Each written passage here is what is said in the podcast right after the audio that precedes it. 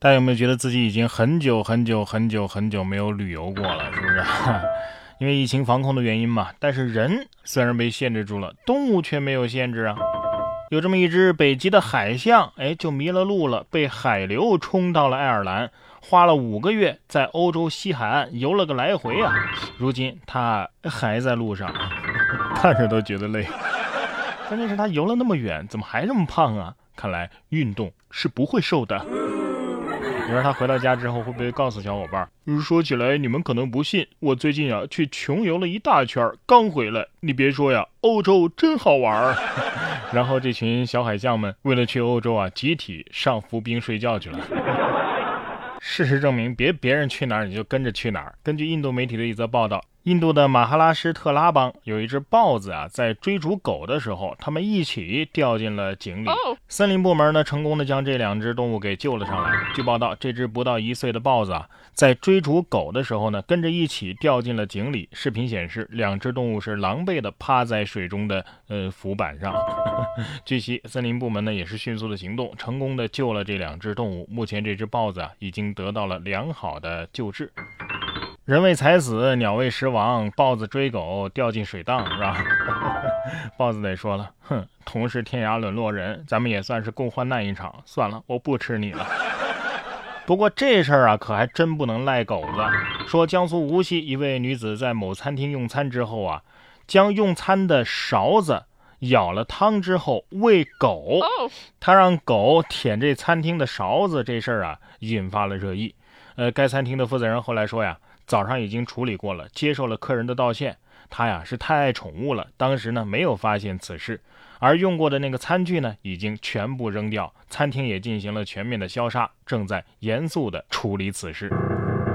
那么喜欢狗，你自己怎么不和毛孩子一起吃啊？自己吃完才给他吃，多不尊重狗啊，是不是？狗子还得说了，你以为我不嫌脏吗？你们人类身上的病菌也可能感染我们呢。现在理解为什么那么多餐厅啊不让宠物进了。少数没素质的人把铲屎官们的形象啊都给破坏完了。我觉得在动物的眼里啊，有时候真的是对人类挺无语的。这又是人干的好事儿，让鸡都开始内卷了。近日，山东可生食鸡蛋厂招下蛋母鸡的招工启事在网上流传。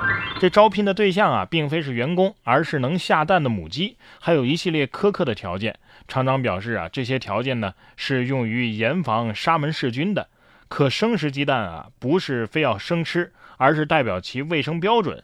呃，今年特别是奥运会之后啊，健康消费的趋势非常明显。有平台数据显示，可生食鸡蛋的这个销售额呀，已经达到了整体蛋类的四成。哎呀，开始焦虑了，感觉自己连鸡都不如啊。可是你你这写的也不是鸡语啊，这鸡看不懂啊，怎么应聘啊？哎呀，这蛋产标兵不知道给不给加薪啊？保护动物我们可以理解，但是像这样保护动物是不是有点太严苛了？杀蜗牛居然也会被判刑？警方说了，这是严重的罪行，最高可以判处罚款二十万以及三年的监禁。这是香港媒体的一则报道，一名二十六岁的男子疑向蜗牛撒盐，被警方给逮捕。报道称啊，警方是接到市民的举报，在尖沙咀的一个水池附近发现了数只蜗牛，怀疑是被人撒了大量的盐致死。警方表示非常重视，绝不容忍这种残酷的对待动物的案件，呃，称这是严重的罪行，并表示一经定罪啊，最高可以判处罚款二十万港币及三年的监禁啊。对不起，那些年被我用盐杀死的鼻涕虫啊、蜗牛啊、毛毛虫，现在道歉还来得及吗？蚂蚁和蚊子得说了，不公平啊！我们出门觅食，完全预测不到意外和食物哪个先来。看来我是要必须学会飞了，不然踩到蚂蚁把牢底坐穿怎么办呢？像这样的人才是真正的该把牢底坐穿的。说骗子对民警说：“你找到我，我就嫁给你。”近日，安徽省芜湖市南陵县公安局城西派出所的民警啊，接到了多个香港和国外打来的电话，民警啊就和骗子开始了一段特殊的通话。骗子想以客服的身份让民警下载某 APP，呃，民警呢则是想套取对方的微信号。喂，你不是要来找我吗？你在哪里啊？我在缅甸北部，来找我啊！你找到我，我嫁给你；找到我，我嫁给你。你是九零后吗？我是九五年的，你不要比我大，大我不要哎。怎么可能啊？我是零零年的。好，要不我们俩加个微信吧？好的，我的微信是。啊，你报一下吧。哦，付了吧？不是要跟我谈恋爱吗？有没有扣啊？只有微信和支付宝。可能你要促成一段姻缘，明天都七夕了，是不是？就加一个呗。你要有男朋友就算了。没男朋友，没男朋友。幺三七二三二幺二零。挂了，不讲真知嘛？讲真知嘛？在逃诈骗小娇妻，还是搁这儿碰瓷儿呢？我看行，很可靠，有盼头。民警得说了，可以呀，我以手铐做聘礼，找到你就给你戴手铐，一生一世都不打开的那种。年轻人，你这是在玩火呀！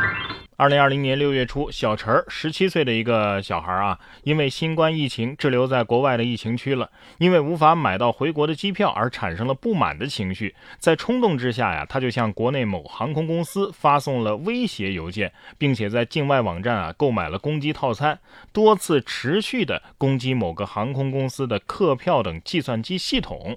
落网之后，十七岁的小陈说呀，自己上完小学三年级之后就辍学打工了。呃，自十五岁起啊，自学这个数字货币开发呀、大数据呀、区块链技术，还有人工智能。呃，由于出国之后受疫情影响，滞留在了国外。当时自己年纪小，又发烧，呃，害怕被感染，加之女朋友怀孕了，压力比较大，一气之下呀，就做出了比较冲动的行为。近日，小陈因为犯了破坏计算机信息系统罪，被广州白云法院判处有期徒刑四年。哎呀，我以为是什么天才黑客少年呢，原来是舍得花钱啊！啊哈，还自学数字货币开发、大数据、区块链技术、人工智能，这些也是花钱学的吧？啊！光花钱没怎么学的那种，关键是女朋友又做错了什么呢？要被你拉出来挡箭？对呀，警察叔叔得说了，哼，跟我玩你还嫩了点儿。近日，临沂临港交警大队的执勤民警在辖区巡逻的时候，就发现了一辆白色的轿车一直跟在警方的车后，警车停，轿车也停，总是在警车的远处跟随着，行迹非常的可疑。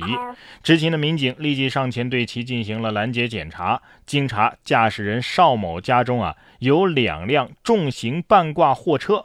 丈夫驾驶一辆，另外一辆呢是雇佣司机驾驶的。因为车辆有改行和超载等违法行为，所以他们盯梢交警，实时发送位置信息，让车辆绕路等候躲避处罚。没想到还是被交警给查获了，合着把自己当间谍呢？电视剧看多了吧？胆子倒不小，送货上门啊，就是跟踪技术太差了点儿。